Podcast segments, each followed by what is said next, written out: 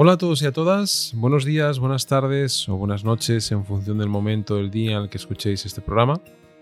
Yo soy Luis Hernández Valencia, iniciador e impulsor de Asturias Power. En el episodio de hoy vamos a hablar sobre el Memorial María Luisa, un certamen internacional de fotografía y vídeo de montaña, naturaleza y aventura que a lo largo de sus 31 ediciones ya ha ido escalando, nunca mejor dicho, pues posiciones en, los certámenes de referencia a nivel global y se ha convertido en uno de los más importantes y con más relevancia en el mundo. Así lo atestiguan, por ejemplo, que a lo largo de todos estos años han participado profesionales de más de 103 países y en esta última edición pues han recibido fotografías, eh, vídeos eh, de más de 80 países, con lo cual pues eh, siempre pues la verdad que es, eh, da gusto ver este tipo de iniciativas que nacen en un ámbito social, en un ámbito local, de reconocimiento a, una montañera fallecida eh, hace ya 30, más de 30 años, a María Luisa Álvarez Álvarez, gran amante de la montaña y que desgraciadamente pues, falleció en, una excursión, como vamos a hablar ahora eh, con Román Benito. Román es el invitado de hoy y Román es uno de los iniciadores y fundadores de, de este certamen que, que mima, que cuida, que da gusto hablar con él por todo lo que transmite y por su amor por la montaña, por todos los viajes que ha hecho a lo largo del mundo para disfrutar, para vivir, para compartir, para estar inmerso en la naturaleza y, como bien dice, pues eh, ese entorno privilegiado que también tenemos en Asturias y que deberíamos muchas veces valorar mucho más. Así que nada, simplemente os dejamos con, la conversación con Román. Creo que, os, va, que os va a gustar eh, todo lo que nos cuenta, porque además Román es una persona que lógicamente ha vivido desde el primer momento eh, este certamen y lo lleva dentro y como él dice, todo lo que hace en su vida lo hace con, con pasión y con entusiasmo. Así que nada, empezamos.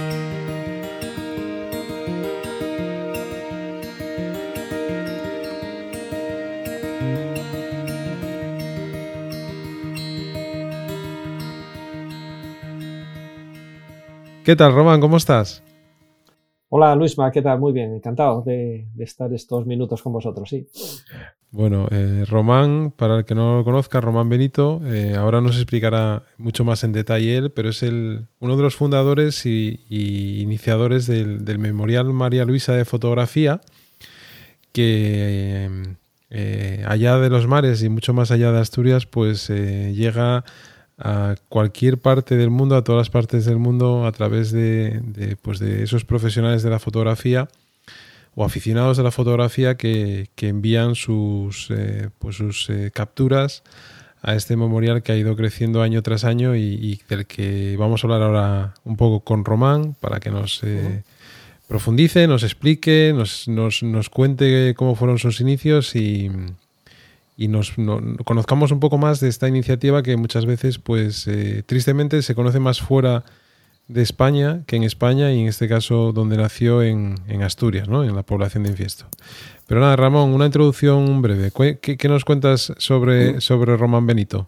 Sobre Román Benito. Bueno, a ver, no, no, sé si hoy estamos aquí para hablar de mí, que creo que le importa bastante poco eh, bueno, pero, pero el, a, la gente. ¿no? Pero, el, podcast tiene, tiene una, una manera de, de, funcionar que es que lo primero... Eh, nos gusta conocer a la persona con la que estamos hablando porque yo te conozco, pero hay mucha gente que no te conoce. Entonces, simplemente, pues una, una breve introducción de, de Román. Sí, sí, bueno, a ver, yo soy una persona muy, eh, muy normal, ¿vale? Muy, muy asturiano, nací efectivamente en, en Infiesto.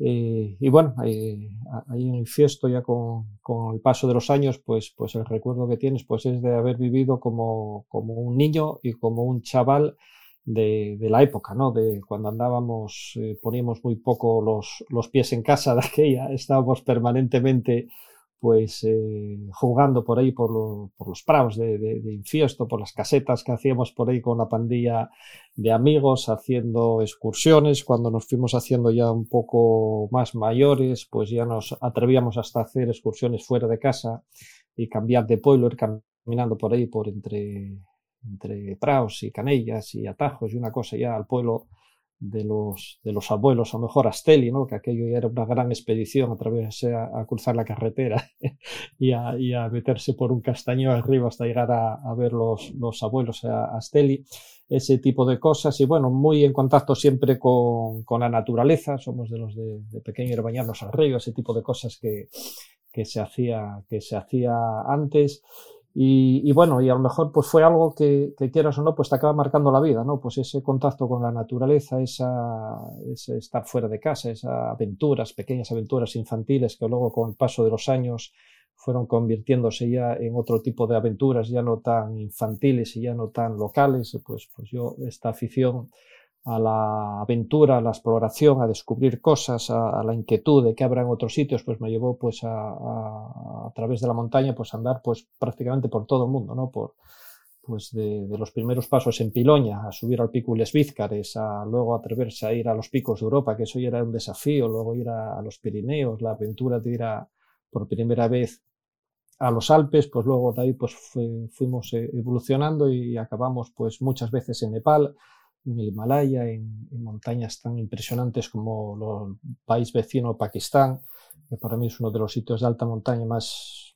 con concentración de montañas más bonitas y más impresionantes de, de, todo el planeta, en la India, un país impresionante que conozco un poco, es imposible decir que conoces bien a la India porque eso siempre queda algo por descubrir, pero un país eh, tremendo, Cachemira arriba al norte, el mar Pradesh, eh, las fuentes del Ganges, eh, Perú, la Cordillera Blanca también como no tenemos que ir a Sudamérica a conocer otras culturas, la cultura de los, de los incas y, de aquellas montañas tan tremendas, África, había que ir al Kilimanjaro, como no íbamos a subir al Kilimanjaro para, para descubrir lugares eh, exóticos y montañas diferentes, altas y, y a la vez eh, en medio de una planicie, ¿no? de la sabana llena de, de, animales, llenas de parques, llenas de cosas interesantes, Cachemira, un lugar espectacular, el Tíbet, eh, que os voy a contar de la magia del Tíbet, eh, un, viaje exagerado que hicimos de salir caminando desde Nepal y acabar llegando al Tíbet treinta y pico días pues eh, y cruzar luego pues toda la, la, meseta del Tíbet hasta, hasta el campo base del Everest, Lhasa, bueno,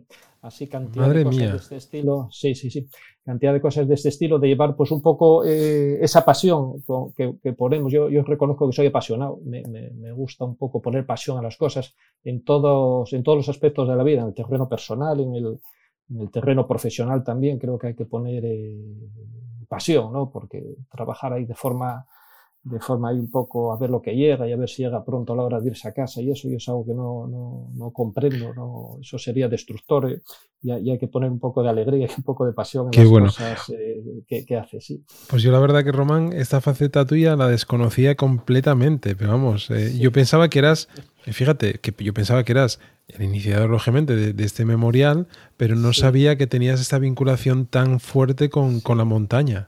Sí, sí, sí, sí, así es, así es. Pues y de hecho, bueno, esto son cosas que hicimos y, y ojalá cuando esta pandemia eh, termine nos deja, nos permita volver a, a movernos por el mundo y, y, seguir haciendo cosas que hay en la cabeza, ¿no? Hay muchas cosas vistas, nos queda un continente que es el polar, el, el Ártico, que, que algún día espero más pronto que tarde, pues poder dar una escampada, ver cómo es eso de, de las zonas polares y además eh, el que tenga un poco de inquietud en descubrirlo, pues casi que, que, lo hace pronto porque me temo que tal y como está ahora mismo el Ártico no, no va a durar mucho más para seguir conociéndolo de verdad porque sencillamente está, está sufriendo una transformación también por el tema del cambio climático muy, muy importante. Sí, sí, entonces, pues bueno, soy una persona apasionada, siempre es así, es así, no lo puedo evitar y, y es así, creo que así, así seré la vida la vida entera, soy muy de, de, naturaleza, muy de contacto con la naturaleza por temas profesionales. Luego, pues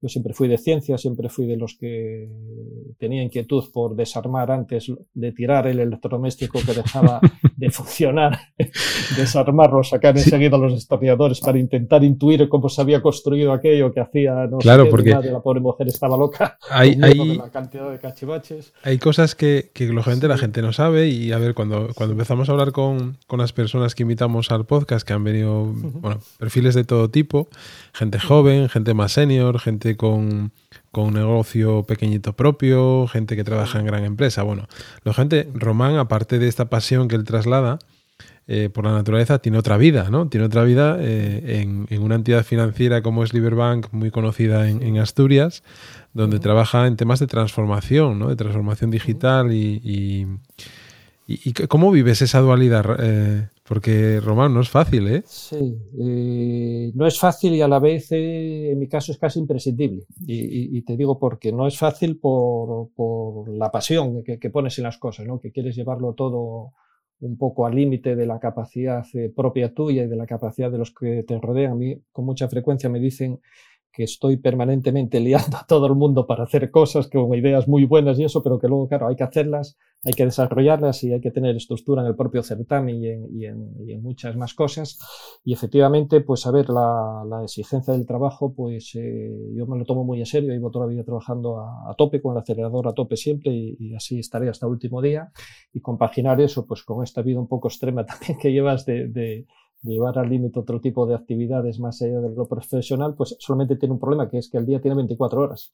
Y la vida por momentos tienes la sensación de que no te da para más. Y prueba de ello es la hora a la que estamos hablando hoy, pues un viernes ya a final de la, de la semana intensa y demás. Pero por otro lado, para mí es un, es algo imprescindible porque eh, trabajo, yo empecé de joven, fue yo creo de los primeros en, en estudiar, las primeras promociones de, de, estudiar informática, siempre tuve claro que, esa parte de la tecnología y la, ciencia, la parte de ciencias era la que más me, atraía, aunque sí es cierto que cada vez más, a medida que va pasando el tiempo y los años, cada vez tengo más claro la importancia también de las humanidades. A mí cada vez me gusta más el arte, cada vez mmm, alucino más cuando me quedo viendo un cuadro, una cosa de esta, no, no acabo de entender cómo con unos pinceles eh, vastos, con unas pinturas que, que, no son nada y un trozo de tela, alguien es capaz de hacer las auténticas obras de arte, de, de introducir luces, de colores, de, de, de, trabajar la luz. Yo de la luz algo voy aprendiendo poco a poco a través de la fotografía, pero ser capaz de con unos pinceles y unas pinturas incluir luz en un trozo de tela, me parece que eso es algo que se sale de, de cualquier capacidad, es propio de, de auténticos genios. Oye, antes que se me olvide, que, que se me está viniendo a la cabeza eh, sí. a un, un, un, chaval de Infiesto, que no sé si lo conoces, me imagino que lo conocerás o te sonará, Carlos Gerandi. Sí, claro que lo conozco. Vale, vale, vale. Sí, sí, sí, sí, sí, es muy amigo de mi hijo, yo soy muy, muy amigo eh, de su padre, fuimos compañeros de escuela durante durante muchísimos años hasta que bueno. nos separamos. Luego ya creo que fue en Co y eso, pero sí, sí, mantengo. Esa, son esas relaciones que no, no estamos en contacto a diario, ni muchísimo menos, y podemos pasar mucho tiempo incluso sin vernos, pero cuando nos vemos, pues tenemos muy buen recuerdo y, y, y además eh, Gerandi es colaborador también del certamen a través de su empresa que es Federópticos La Bandera, también uh -huh. son colaboradores del de certamen. Por lo tanto, claro, claro bueno. que les conozco. Muy bien, muy Entonces, bien. pues bueno, para mí este mundo tan digital en el que desde siempre estoy metido, antes de que de la época de los Spectrum y de los Commodore y todo aquello cuando yo estudiaba, eh, y este mundo tan, tan digital, tan veloz, de tanta tanto cambio, tanta transformación, tanta videollamada ahora, videoconferencia y demás, yo necesito en el otro lado de la balanza poner eh, otras cosas. Y para mí esas otras cosas es la naturaleza. Para mí es el fin de semana de perderme como me perdí el fin de semana pasado sin más, sin ir muy lejos. No hace falta ir a Pakistán. En el, en el río del infierno, ahí en Piloña, en, en, la zona de la Pesanca hacia arriba, que ahora está uh -huh. ese bosque espectacularmente maravilloso, un verde increíble y además este mes de mayo que vino en Asturias, que se nos puso un poco caprichoso, de fines de semana que la gente dice que están malos porque está el cielo muy cubierto, para mí son fines de semana fantásticos porque sencillamente en los bosques hay una luz maravillosa porque la propia niebla hace un poco de filtro difusor natural del sol y eso hace que entre una niebla, una luz totalmente igualada por todos los sitios y para hacer fotos, para perderse en los ríos que van ahora eh, a tope de agua, los bosques frondosos, verdes. El otro día estuve igual dos horas tirado detrás de una piedra, detrás de un mirlo acuático, una pareja de mirlos que estuvieron jugando al escondite conmigo allí dos horas y yo con el trípode y el flash y un poco camuflado hasta que pillé ahí un par de fotos muy curiosas. Y para mí, esto que no va deprisa, esta naturaleza que es el mismo bosque que podríamos haber visto pues hace mil años o dos mil o tres mil, a lo mejor si alguien pudiera mantener esa, esa experiencia vital, yo lo necesito para contrastarlo con la otra velocidad a la que vamos de cosas cambiantes, de cosas tan aceleradas en el mundo de la transformación, en el mundo de las empresas, en el mundo de la sociedad en general, que va muy deprisa, a veces yo necesito tirarme detrás de una piedra húmeda llena de musgo tapado ahí con un mal plástico, a ver si pasa el mirlo o no, si se posa en esa caña que yo tengo identificado donde entra una luz muy chula y ya tengo el encuadre preparado hasta que finalmente, dos horas más tarde, efectivamente se puso ahí, tiras unas fotos y vuelves a casa encantado de la vida y absolutamente desconectado. Y eso es algo que necesito y es algo que me da energía toda la semana para decir, a ver, esta semana, este fin de semana, ya no digo eh, con la pandemia y con todo esto poder ir fuera hacer cosas por ahí, pero aunque solamente sea pues disfrutar de estos espacios maravillosos que tenemos en, eh, Asturias y a 20 minutos de casa, eso es un lujo eh, al alcance de no todo el mundo, pues yo es algo que, necesito imperiosamente. Oye, y mm, siempre hacemos una pregunta antes de entrar en, el, detalle del memorial y que nos expliques bien, ¿no? Pero siempre hago una pregunta a todos los invitados. Em, que, es eh, cómo ven Asturias. Eh, ¿cómo, están sintiendo Asturias eh, en estos momentos? ¿Cómo ven la situación económica? ¿Qué opinión tienen sobre cosas que se pueden hacer o que se podrían hacer para mejorar nuestra situación? esa visión que todos tenemos o que podemos tener y que, nos las traslades de, manera totalmente transparente y, y, con tu visión ¿no? del día a día. Sí, Sí, sí, yo transparente intento serlo siempre y, a mí hablar de Asturias me tengo que decir que me cuesta, me cuesta porque tengo que estar midiéndome permanentemente para ser objetivo. yo me dejo llevar por, por, esa pasión, me dejo llevar por las emociones. Yo soy asturiano, me siento asturiano y, y no lo evito ni con mi acento que enseguida me delata en todos los sitios y cuando estoy fuera de Asturias intento evitarlo menos todavía precisamente para provocarlo. Cuando doy alguna charla o algo por ahí, normalmente hago el chascarrillo a, a los 30 segundos decir, sí, soy asturiano, porque sé que todos, todos os estáis preguntando, esto debe de ser asturiano por el acento. Pues intento evitarlo, evitarlo menos y siento mucho los colores de, eh, de mi tierra. Yo, la verdad es que veo Asturias y estos últimos años que por temas profesionales pues estuve eh, o estoy trabajando prácticamente más tiempo fuera de Asturias que en Asturias. La agenda anda casi mitad y mitad, eh, al margen de la pandemia, que ahora llevo un año ya, como todos, trabajando aquí en Oviedo desde casa. Pero yo Asturias, y siendo, mm, intentando ser muy, muy objetivo, creo que Asturias es un pueblo eh, muy singular. Asturias es una tierra de gente muy noble, de gente fiel, de gente muy trabajadora, de gente que estoy viendo ahora mismo y, compartido en el momento que lo ves desde fuera y, tienes más contacto pues a otros estilos de trabajo, a otras formas de vivir, también de trabajar, a otras formas de, ver eh, muchas cosas, pues veo cómo, la gente de Asturias, los profesionales, se implican eh, sin condiciones en los proyectos, en su trabajo, que que no en todos sitios es así. Nosotros lo vemos en Asturias porque lo tenemos muy cerca, lo tenemos muy asimilado, pero te das cuenta que eso es un valor que tenemos aquí porque eh, en otros sitios, pues sencillamente las cosas, pues los criterios son otros o, o, la forma de actuar con tu trabajo, con tu empresa, pues, pues, pues no es exactamente esta. Es un pueblo, yo creo que tremendamente hospitalario. Yo creo que tenemos esa fama. Yo recuerdo proyectos de hace muchos años con americanos, con gente de aquí de, de España y demás, que cuando se marchan de Asturias eh, deja huella. Asturias deja huella en la gente que está trabajando eh, aquí durante un mes, durante un año, en proyectos. Yo todavía recuerdo, eh, recibo, perdón, pues WhatsApps o felicitaciones o, cosas en Navidad de gente con la que estuve trabajando hace 28 o 30 años durante un mes. Y, y todavía me dicen Recuerdo el proyecto con el que trabajé vosotros en Asturias como los proyectos, mejores proyectos de mi vida. Y a lo mejor este año, pues ya me dicen, y por cierto, que ya estoy jubilado, pero sigo eh, eh, recordando aquel proyecto de Asturias, lo bien que lo pasamos, cómo disfrutamos, cómo... Eh, Asturias tiene algo, somos un sitio pues, pues con una gente, una gente yo creo que singular. Es un pueblo emprendedor, pero un emprendimiento eh, que hasta ahora pues lo estuvimos entendiendo un poco también a nuestra manera, ¿no? que básicamente, eh, y a lo mejor desgraciadamente pasaba porque eh, lo de emprender significa hacer la maleta y marcharse a sembrar, a trabajar, a desarrollar tu talento y a triunfar fuera.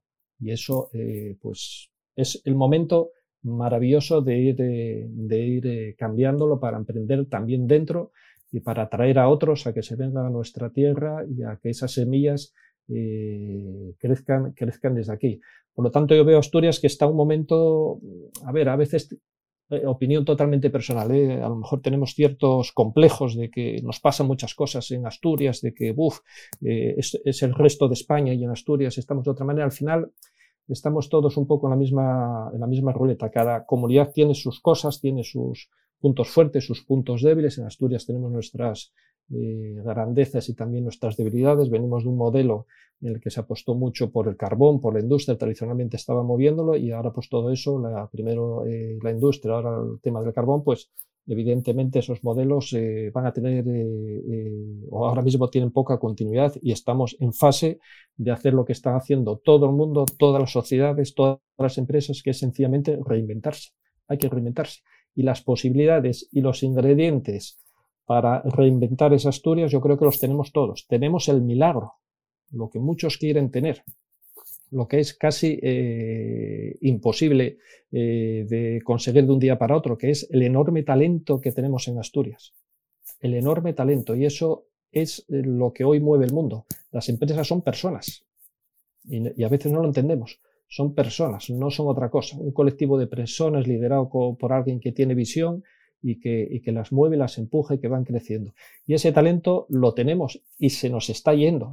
La parte dramática es que eh, está yendo a producir eh, a otros sitios. Entonces, con esa mina de, talento eh, que tenemos, con, un poco de ayudas, ayer participaba en mi otra vida profesional, pues en el lanzamiento de, Asturias Startup, que seguro que va a ayudar a, dar ese primer empujón a muchas startups que necesitan para, para dar el primer paso y, entrar en fase de crecimiento y demás, que no va a llevar a Asturias seguro a donde a, todos nos gustaría que estuviera, pero, pero va a sacar a muchas startups del punto en el que están, que muchas veces eso es más importante todavía que pensar en, a más largo plazo. Luego las cosas irán llegando y llegará el escalado, el crecimiento, etcétera. Pero estamos en un momento que todo el mundo se tiene que reinventar y en Asturias tenemos eh, los ingredientes, eh, yo creo que perfectos. Ese talento lo tenemos, tenemos esta, esta tierra, esta naturaleza, este paisaje, yo lo comentaba ayer en, el acto de, de, de, la SRP. De, SRP, efectivamente, que el trabajo está muy bien, pero no todo es trabajo en la vida. La gente, eh, a ver, yo, yo, lo que aprendí en Pakistán, en la India, con budistas, con hinduistas, con musulmanes, con otros que todavía ah, están con los incas, y con otros que andan por África que no saben muy bien a quién rezan, es que la gente en todos los sitios lo único que quiere es ser feliz. Lo único.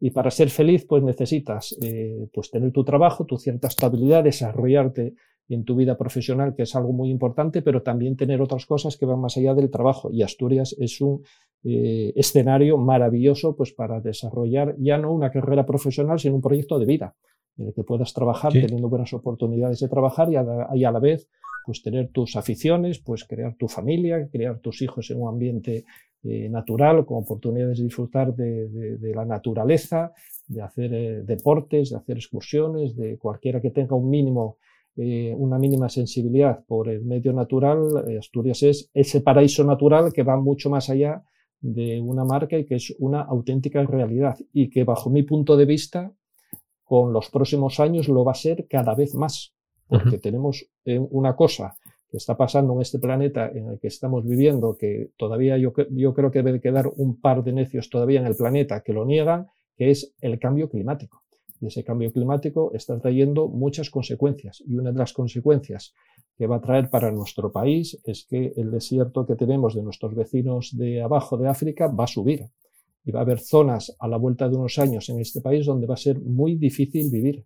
Y Asturias y el norte de la península va a quedar como eh, lo que es ahora ya ese paraíso, pero va a ser un paraíso ya casi climático, donde vamos a tener una temperatura donde se va a poder vivir, donde vamos a tener todavía no una Asturias, sino cuatro Asturias. Tenemos la Asturias de la primavera, esta que estamos viviendo maravillosa, la Asturias del verano, que llega el calor con esa temperatura maravillosa para disfrutar de las playas y de los lugares fantásticos, tenemos la Asturias versión otoño, que no tiene nada que ver con las otras dos y que, y que pinta las Asturias. Es como cuando pintas en casa un papel, cambia totalmente el escenario, aparecen esos bosques maravillosos que tenemos en Asturias, esa naturaleza que está protegida, esos espacios, esa costa que tenemos, que es un patrimonio que va a quedar para las próximas generaciones y que no es el mismo que hay en toda España, lo tenemos aquí. En otra España, en el resto de España lo que vemos son otras cosas que no son igual de atractivas al lado del propio litoral. Aquí tenemos una costa conservada y tenemos las Asturias del invierno para disfrutar de la nieve, de las montañas, del paisaje blanco, del esquí.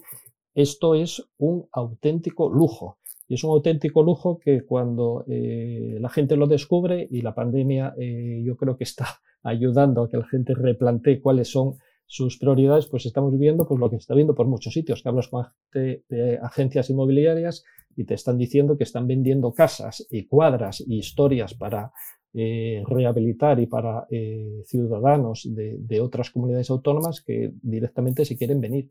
Eso unido a eh, una buena conexión a Internet, a buenos servicios y apoyos al emprendimiento para aquel que quiera emprender y ir a más o escalar su empresa, pues que tenga un poco de apoyo en, esta comunidad, yo creo que tenemos por delante un futuro muy, muy esperanzador. Pero tenemos que empujarlo entre todos, tenemos que creérnoslo, porque ese es un pequeño complejo que creo que culturalmente tenemos asimilado en Asturias, es lo que yo llamo así en plan jocoso, el efecto Puerto Pajares, tenemos cierta tendencia que del Puerto Pajares para abajo es todo bueno, lo de aquí, bah, todos son gaitas y tal, pero lo de Puerto Pajares, uh, lo que viene de fuera, es todo maravilloso, y eso no es así, no es así, yo lo estoy viendo a diario, eso no es así, más bien es todo lo contrario, con mucha frecuencia pues eh, el otro día estaba un tema que estamos trabajando ahí de blockchain y demás, y llevamos más de un año trabajando con ello y me, y me enteré en Madrid de que esas piezas y ese core, la parte básica, se estaba construyendo en Gijón. Pero ¿cómo que en Gijón? Pero si yo llevo un año y pico trabajando con esto y me entero tomando café de que esto lo está construyendo una empresa de Gijón. Y somos así, porque tenemos un poco ese, ese no sé si complejo o cómo llamarlo, de, de ese tipo de cosas. Y somos nosotros los primeros que nos tenemos que creer nuestras capacidades, los primeros que tenemos que creer el potencial que, tenemos, los que tenemos que poner en valor pues estos valores que, tenemos en Asturias y que nos hacen diferentes y eso va a ser la fuerza que nos va a dar a, entrar en una etapa nueva donde todos los ingredientes los tenemos encima de la mesa, todos. Lo que hay que saber es eh, cocinarlos y, y, ponerlos en valor. Eso es. Eh, yo, soy de la opinión de que, estamos viviendo un momento que no nos damos cuenta que es un momento, eh, yo creo que histórico, eh, por, la transformación, por el avance de la tecnología, por eso que dices del tiempo, ¿no? del cambio climático. Es indudable que en Asturias va a traer consecuencias, en este caso yo creo que positivas, porque va a cambiar... Em, van a cambiar muchas cosas y, la pandemia que nos ha tocado vivir ahora, esperemos que no nos toque vivir muchas más, pero pero la gente, lógicamente, se está replanteando eso que tú acabas de decir, eh, que es muy importante, que es su plan de vida, ¿no? Eh, ¿Qué, es lo que quieren hacer? ¿Dónde quieren vivir? ¿Dónde quieren, si tienen hijos, dónde quieren ver crecer a sus hijos? Y, yo creo que Asturias ahí está muy bien posicionada, al igual que otras zonas geográficas de otras partes del mundo, pero Asturias, lógicamente, tiene, tiene una, un papel importante ahí, ¿no? Así que, bueno, vamos a ver si entre todos lo podemos empujar y lo podemos visibilizar y, lo podemos disfrutar, ¿no? Tenemos, tenemos salud para, para ello. Oye, Román, eh, eh, dijiste que, lógicamente eres de Infiesto, creciste en Infiesto, estudiaste informática, no sé si lo estudiaste en Oviedo o en Gijón. En Oviedo. En Oviedo. primero en Seresco, luego en la universidad hice la parte de gestión en, Oviedo, sí. Y estaba leyendo ahora en, en la web del, Memorial María Luisa, estaba leyendo el quiénes somos, y, lo voy a leer así en alto porque, porque me, me, gusta que la gente tome contexto de, de, qué es el Memorial María Luisa, después ya profundizas tú, tú en ello. ¿no? Dice, el Memorial María Luisa de fotografía de montaña y naturaleza se constituye como un medio de perpetuar en la memoria de cuantos conocimos a María Luisa Álvarez Álvarez el recuerdo de su persona y de su modo de entender la amistad, tanto dentro como fuera de la montaña. Fue, sin embargo, en medio de esta, en sus cumbres y senderos, en sus refugios y majadas, donde quedará prendida ya para siempre su alegría, sus canciones y la nostalgia de aquellas jornadas con ella vividas. Por ello, y porque fue en la montaña donde falleció el día 18 de noviembre de 1990, 90, perdón, escenario de tantos momentos felices para ella y para los que la conocimos.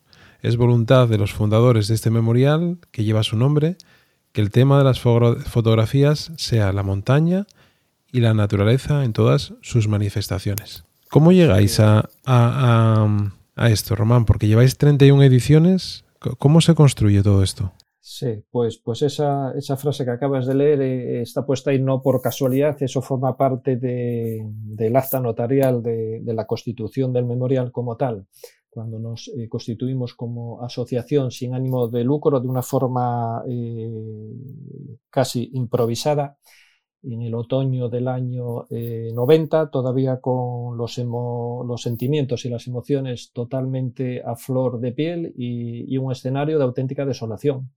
Desolación porque eh, una de las personas de ese equipo que habíamos andado buena parte del mundo, no todos estos lugares que desgraciadamente no, no tuvo ocasión pero sí, sí alguno de ellos y que los fines de semana pues salíamos a la montaña, a los picos de Europa, a esquiar, a una cosa y otra, pues eh, sencillamente sufrió un accidente de montaña, la, destino posiblemente, yo cada vez creo más en él, pues una piedra por ahí que echó a rodar y, una excursión de montaña totalmente casi infantil, ir a darse un paseo un domingo después de haber casado a unos amigos eh, y, de y haber estado de fiesta el sábado anterior pues el domingo nadie tenía ganas de madrugar y a las 12 de la mañana pues dar un paseo precisamente por el lugar que antes te comentaba de, del Peñón del Estravieses, en la zona de la Pesanca, el río El Infierno hacia arriba, un, mes de otoño, pues eh, sencillamente pues, eh, pues aquella, aquella piedra pues acabó haciendo pues que María Luisa falleciera en accidente de montaña. Estuvo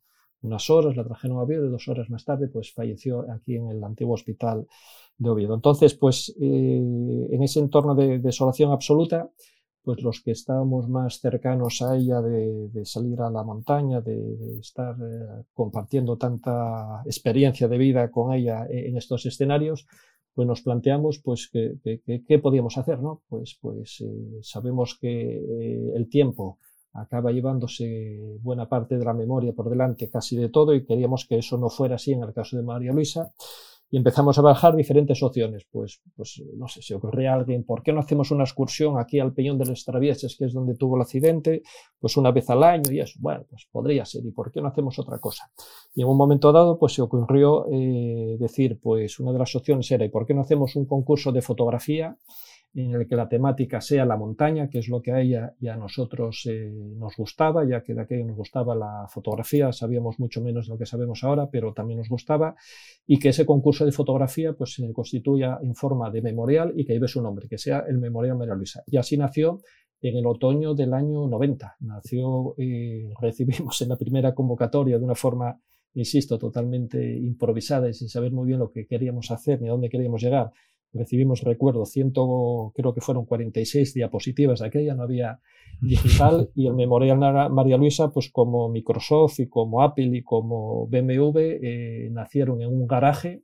Yo te tengo que decir que Memorial nació no en un garaje, sino en un desván, el desván de mis padres en Infiesto, que fue donde en aquel otoño, pues mi hermano y yo casi nos congelamos de frío con la chaqueta de pluma, gestionábamos las en el desván las diapositivas que iban llegando hasta que un buen día mi madre dijo, esto no puede seguir así, bajaros para casa. Entonces en diciembre invadimos el salón de casa, nos quedamos sin la cena de Nochebuena porque convertimos el salón de, eh, casa de mis padres en, en, el despacho del memorial y allí teníamos pues eh, año tras año las diapositivas que iban llegando y toda la gestión física de los archivos y, de, y, del memorial. Hasta.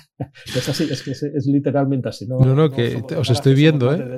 Os estoy viendo allí con la, con la linterna, con la, la luz, eh, ¿no? Con no mucha luz, buscando... Bueno, la, la, suerte era que el desván era de los de antes y era muy grande, sigue siendo muy grande.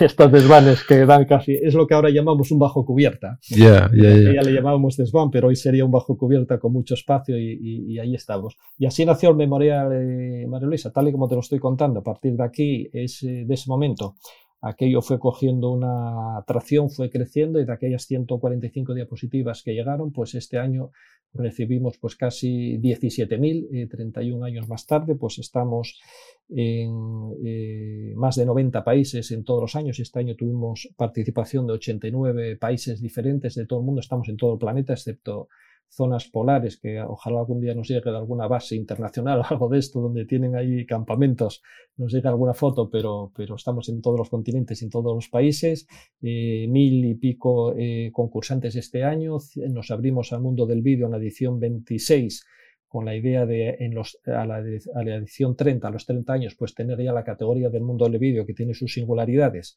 también eh, muy madura y estar nosotros también sueltos y, aprender y descubrir y equivocarnos esos años hasta que lo maduramos, que ya está el tema de los vídeos totalmente maduro y, y, así está, se está convirtiendo en un auténtico fenómeno social. Yo lo comentaba el día de nuestros premios, el, en virtual, que lo tuvimos que hacer en virtual este año por el tema del COVID, pero esto ya está trascendiendo a lo que es un concurso eh, de fotografía donde la gente se presenta con la ambición de ganar, que también todos los que se presentan quieren ganar, pero esto se está convirtiendo pues casi en, una plataforma donde la gente comparte pues un estilo de vida muy singular, ¿no? un poco el estilo de vida nuestro, el estilo de vida de los viajeros que andan por ahí con la mochila al hombro, con la mente abierta, descubriendo mundo, eh, fotografiándolo, fotografiándolo, eh, buscando siempre la excelencia en esos trabajos fotográficos, lo que es más importante, con una vocación, que es lo que nosotros buscamos, eh, muy, muy clara y muy indiscutible de compartir esos trabajos con, con, con, la sociedad y con el resto de gente, porque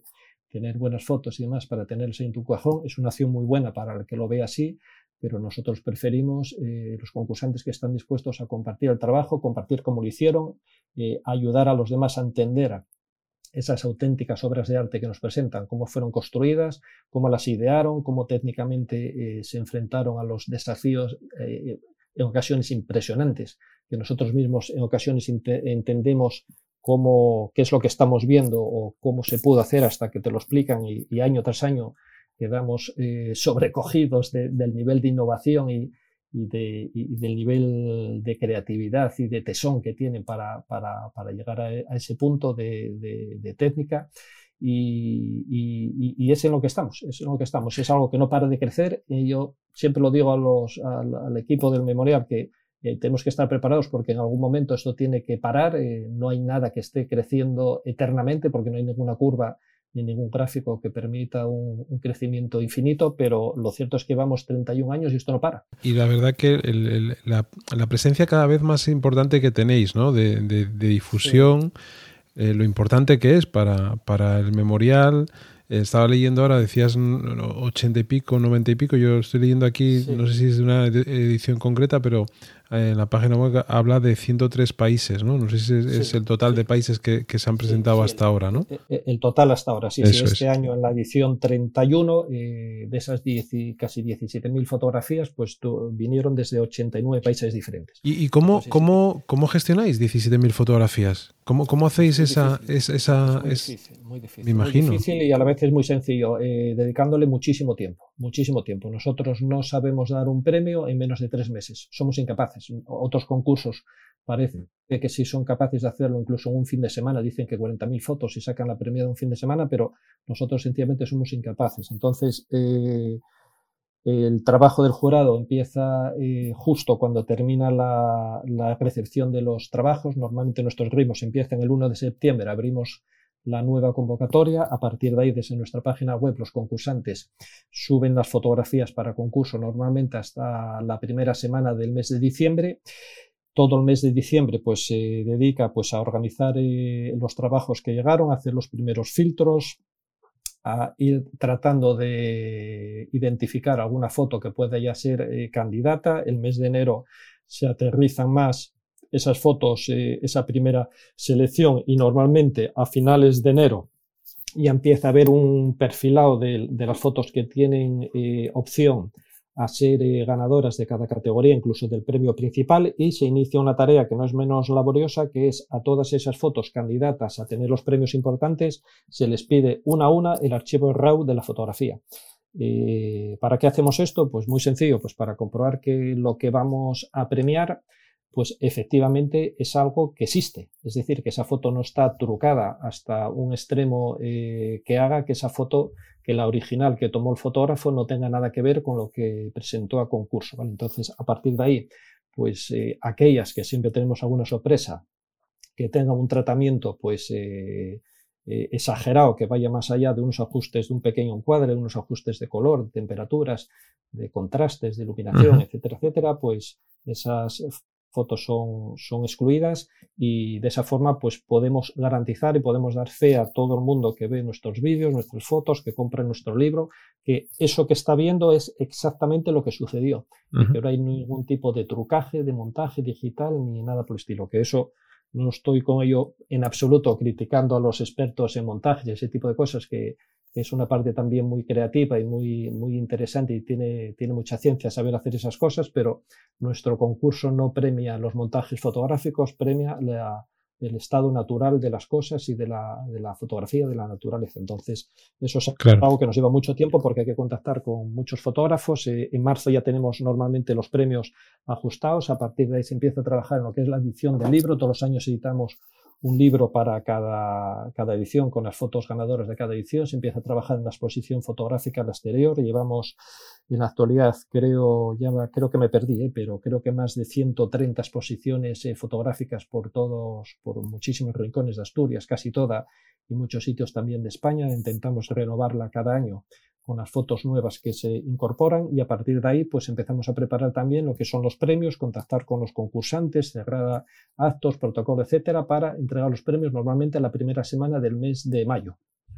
Y bueno, eso es un poco el ciclo vital nuestro durante, durante el año. Si bien esto para lo que es eh, eh, la organización del concurso, pues estamos trabajando prácticamente el año entero. Yo creo que no hay un solo día que no haya que trabajar. Yo ahora mismo acabo de colgar con de ahí de, de un contacto entre dos patrocinadores nuestros que me pidieron si les podía poner en contacto y eso para para sus cosas de empresa. Y luego, pues como cada vez queremos ir a más y cada vez queremos hacer las cosas mejor y cada vez queremos sorprender, que esto necesita sorpresas, la gente necesita que, se, que, le sorprendamos.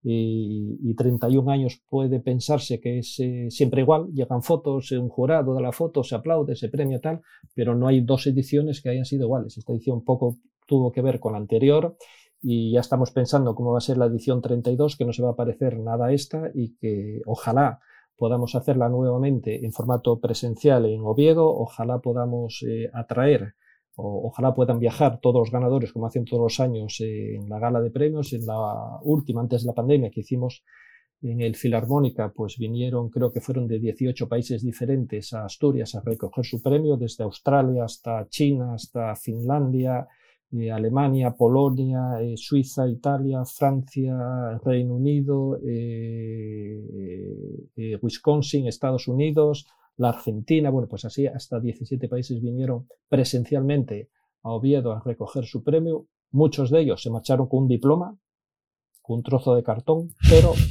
cuando les preguntas qué, es lo que les motiva, se lo preguntan no yo, sino los medios de comunicación, les preguntan que cómo eh, se vienen hasta Asturias y esto, les dicen es que para mí el premio es lo de menos, lo importante es eh, el prestigio que a mí como fotógrafo eh, de naturaleza, naturalista, profesional o aficionado, que estamos abiertos a todos, me genera y me aporta pues estar en, Asturias recogiendo un premio. ¿Qué, es lo que nos pasa? Y enlazo con lo que comentábamos antes de nuestros complejos, que desgraciadamente se nos conoce más fuera de Asturias que en Asturias. Es absolutamente sobrecogedor acompañar a algún eh, ganador a entrevistas, pues en los medios, en la Nueva España me tocó a mí, en alguna ocasión les hace el periodista la pregunta eh, a un español de decirle, y por cierto, ¿usted cómo ha conocido al Memorial María Luisa? Y ese ganador nuestro le contesta, yo conocí al Memorial María Luisa en Alemania, porque estaba en otro concurso importante que hay en Europa, que es la GDT, que también están centrados en temas de naturaleza. Tuve una mención, fui a Alemania a recoger el premio correspondiente a mi mención y en el cóctel que ponían después de los premios y en los carrillos y el networking que se hace, pues eh, alguien llegó, me tocó eh, en el OPRE y me dijo, eh, vente tú aquí, que eres español, que están hablando aquí del memorial, que no entiendo nada, no sé qué. Y dijo, que están hablando de qué? Del memorial María Luisa, pero ¿y eso qué es? No lo conocía. Lo conoció en Alemania. Qué bueno. Oye, ¿y, qué retos tenéis ahora, Román? porque, claro, en 31 años pasan muchas cosas y como tú dices, ninguno es, igual al otro, pero ¿qué, qué, retos o qué te gustaría mejorar? ¿Qué te gustaría, eh, no sé, eh, qué tienes en la cabeza o qué tenéis en, en la cabeza desde el comité organizador?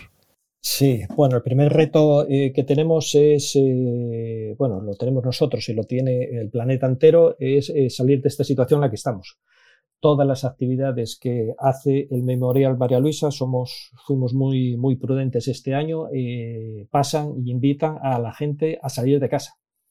A salir de casa, a ir a un acto público donde traemos a los mejores del mundo a contar cómo hicieron su fotografía, que eso permite a la gente cuando entra al salón, no sabe nada de la foto y cuando una hora más tarde sale por la misma puerta y dice, Jolín, ahora entiendo lo que hay detrás de esa fotografía. Qué maravilla, nunca pensé que hubiera ese trabajo, nunca pensé que, tuviera toda esa planificación. Yo pensaba que eso era eh, ir por ahí y lanzar una foto y ya está. Ahora entiendo yo, eh, empiezo a entender, y eso a nosotros es algo que nos encanta.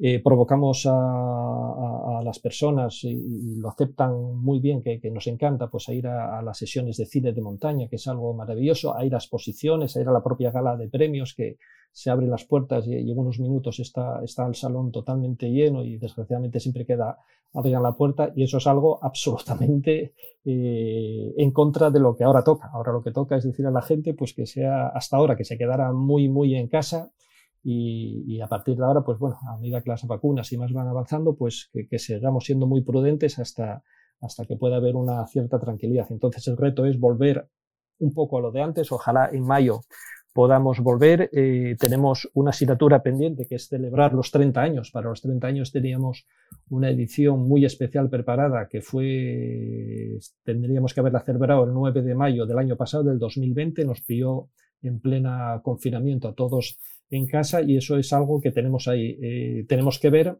para el año que viene, ojalá, insisto, podamos hacerlo nuevamente presencial, y cómo eh, recuperamos este, no digo tiempo perdido, pero estos momentos y estas experiencias perdidas a nuestros fotógrafos ganadores del año pasado y de este año, que pese a haberlo hecho en formato digital, que tiene su presencia y contaron sus cosas y demás, pero no es lo mismo, entonces tendremos que ver, pues para el año que viene, si podemos volver al formato presencial, cómo esa edición especial, pues hacemos un mix de lo que toque ya para el 2022 con la 32 edición y ver cómo fusionamos también los premiados y los premios de esta 31 edición y de la 30 del año pasado para si pueden venir finalmente y presencialmente a Asturias, pues eh, organizar un acto que de alguna forma eh, recuperemos esa asignatura pendiente que tenemos con ellos para la 30 y 31 edición de la pandemia, que, nos llevó por delante todas estas cosas, pero que ojalá podamos hacer un acto un poco diferente.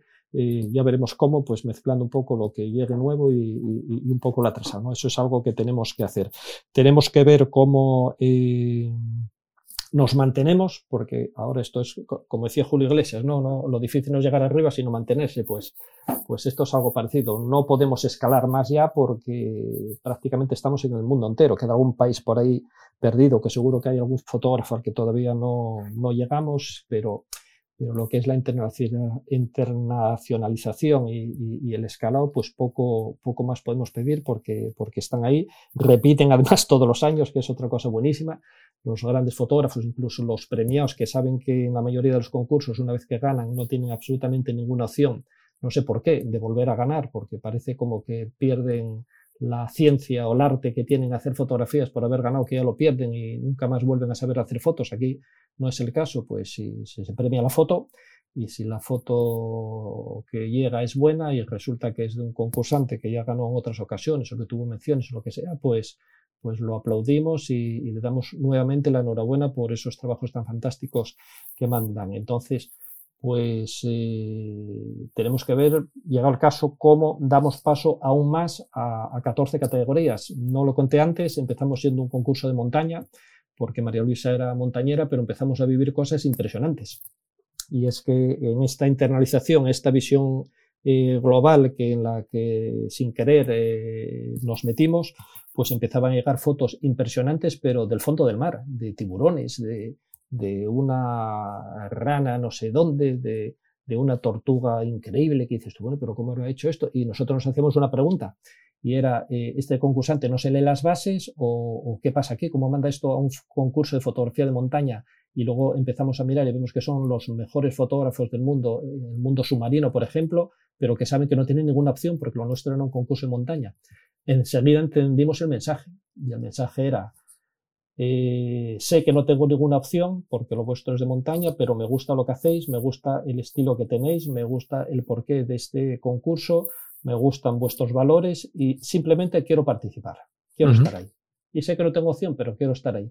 ¿Qué fue lo que hicimos? Pues reaccionar inmediatamente y empezar a abrirnos a otras categorías que siempre en el entorno del mundo natural, pues eh, también eh, abrimos y damos paso pues a ese mundo sumergido, a ese mundo de las aves, a ese mundo de los mamíferos, a esas gentes de montaña tan importantes, esos 3.000 millones de personas que dice Naciones Unidas que viven alrededor de las grandes montañas. Es fácil de entenderlo, sabiendo simplemente eh, la India, Nepal, etcétera, etcétera, países eh, con mucha población, pues que pues eh, están alrededor del Himalaya, etcétera, pues eh, fuimos abriendo poco a poco categorías y hasta ahora tenemos 14 y apetece abrir más categorías porque esto es algo que cada vez va a más pero tenemos que ver hasta qué punto podemos gestionarlo porque, porque esto no puede ser tampoco infinito, pero, pero ese es un reto que yo todos los años estoy un poco mal gusto, es decir, me pide el cuerpo eh, abrir alguna categoría, temáticas eh, nuevas que están ahí, que hacen falta, que quedaría muy bien, pero tenemos que ver ese catálogo de temáticas hasta dónde, hasta dónde lo podemos eh, estirar un poco más. Claro. Sí, sí, Oye, Román, pues por no, no, robarte más tiempo, que yo creo que eres una persona con la que se podría estar hablando infinitamente, eh, porque además con esa voz que tienes calmada, em, con ese ritmo con el que hablas, con, la manera en la que te expresas, como tú dices, con la pasión que lo trasladas, bueno, yo creo que podríamos estar hablando mucho, mucho tiempo. Yo lo único el memorial te puedes imaginar que 31 años, vamos camino de 32, da para mucho. Sí, anécdotas tendrás, tendrás más de una, seguro. sobre muchas cosas. Y en el entorno en el que estamos de, Asturias, eh, hay que decirlo, y yo lo digo y lo, y lo abandero, tiene que la sociedad asturiana sentirse, no yo, eh, ni los que hacemos el memorial, pero la sociedad asturiana tiene que sentirse muy orgulloso de que esto lleve el cuño 100% hecho en Asturias. Y nos estamos mirando a la cara y a los ojos todos los años y sin ningún tipo de complejo a los grandes concursos del mundo que admiramos y que seguimos y que aplaudimos, pero que sin ningún tipo de complejo en Asturias ha nacido una iniciativa que trasciende a Asturias, que trasciende a España y que nosotros mismos que lo seguimos muy de cerca, nos sorprendemos del impacto que tiene eh, en todo el mundo las cosas que hacemos, de las expectativas que se crean cinco minutos después de dar a conocer los premios que tenemos a la gente a las 12 de la noche, muchas veces sin dormir, solamente por el hecho de que haya tenido un señor de Nueva Zelanda, haya tenido una foto finalista en el Memorial Luisa y lo encuentras por las redes sociales que el perro estaba inquieto y no sabía por qué y era que había, se había dado cuenta que su amo estaba muy nervioso y que estuvo ladrando toda la noche y ese tipo de cosas, pues eh, es algo de lo que nos tenemos que sentir orgullosos, igual que de la tierra que tenemos, igual que de las empresas que tenemos, que, que,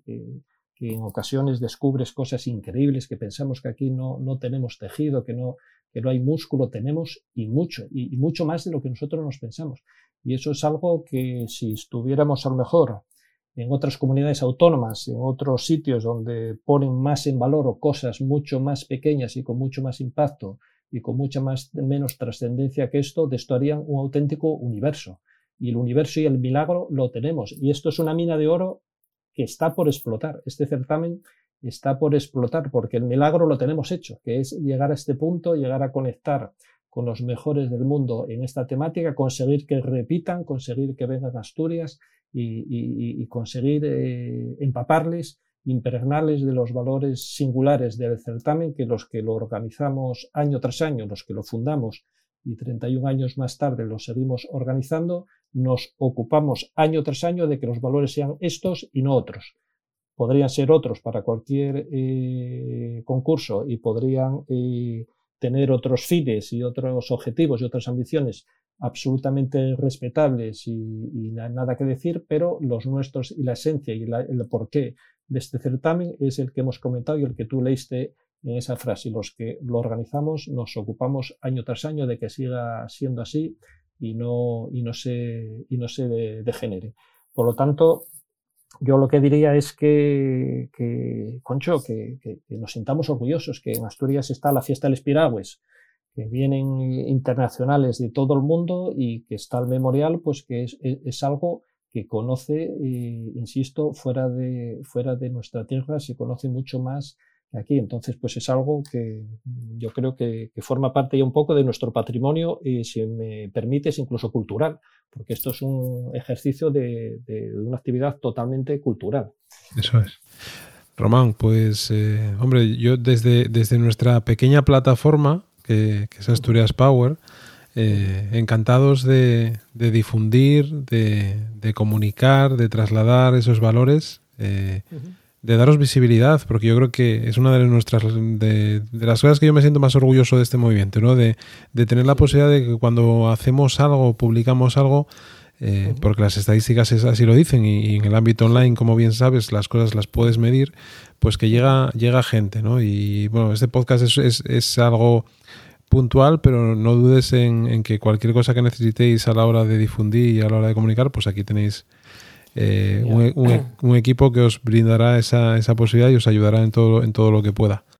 Genial, pues yo invito a todos los seguidores de, Asturias Power que están tanto en Asturias como España como dispersos por el resto del mundo, pues que, descubran el memorial y que, y que desde cualquier rincón del mundo, del planeta donde están, que, que lo sienta como algo propio. ¿no? Esto es algo propio también de los asturianos, tenemos una mente totalmente eh, global y universal y mente totalmente abierta, pero no tenemos que olvidar eh, nuestros orígenes, que, son los que acabamos de comentar, y por lo tanto todos los asturianos tienen que sentirlo también como algo propio de su tierra y que, nosotros así lo, lo hacemos. Y ojalá en diciembre algún día puede ir a vuestro evento. Ahora con el COVID tampoco podrá ser, a ver si, si este año puede ser, pero, pero es que me pilla todos los fines de semana trabajando para el memorial. Bueno, no te preocupes. Este, este año igual, si, si, si las cosas van bien eh, y, el verano se, se, se, presta a ello, nos gustaría hacer una espicha en agosto, una speech algo para juntar a gente. Ya, ya, te, ya te informaremos. Así que, vale, pues agosto ya es otra cosa. Eso es. Esos fines de semana siempre lo intento, pero al final esas, esas semanas eh, de jurado y demás siempre,